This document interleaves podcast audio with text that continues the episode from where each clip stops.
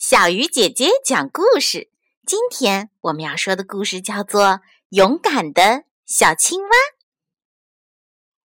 有一天，小青蛙爬上了一座高高的悬崖，悬崖下面是深深的山谷。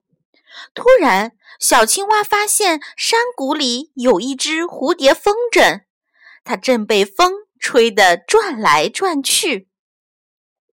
当风筝被风吹到小青蛙身边时，它大喊：“帮帮我！我想停下来。”小青蛙睁大眼睛仔细看，终于看到了风筝下面的细线。可是它还没来得及伸出手，风筝又被风吹跑了。风筝在山谷里转了一圈，又被风吹到了小青蛙面前。快拽住我的绳子！这回小青蛙的动作快极了，一把抓住了蝴蝶风筝的绳子。可是小青蛙的身体太轻了，蝴蝶风筝没有被拉住，它自己反而被蝴蝶风筝带到了空中。在山谷里转呀转，当心别撞上那几只老鹰！风筝和小青蛙画出了一条安全的飞行路线。完了，我恐怕要在这山谷里转上一万年了，我永远也回不了胖猪的家了。蝴蝶风筝哭了起来。原来它是胖猪的风筝。胖猪把它放上天空的时候，突然刮起一阵大风，把它的线给刮断了。别哭，我们会想到办法的。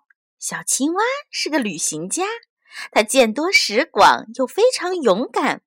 果然，没过多久，他就想到了一个好办法。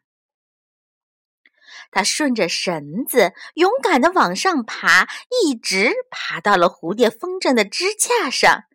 接着，他顺着风向，一会儿爬到支架的左边，一会儿爬到支架的右边。突然，蝴蝶风筝发现它自己正朝山谷外面飞去。哇，我明白了，你把我当成滑翔机啦！蝴蝶风筝快乐地大喊大叫起来：“你真聪明！我要永远跟着你。”就这样，蝴蝶风筝最后成了小青蛙的滑翔机了。亲爱的小朋友，你觉得今天的小青蛙勇敢吗？你有做过什么勇敢的事情吗？欢迎告诉小鱼姐姐。好了，小鱼姐姐讲故事，今天就到这里了。小朋友，我们明天再见。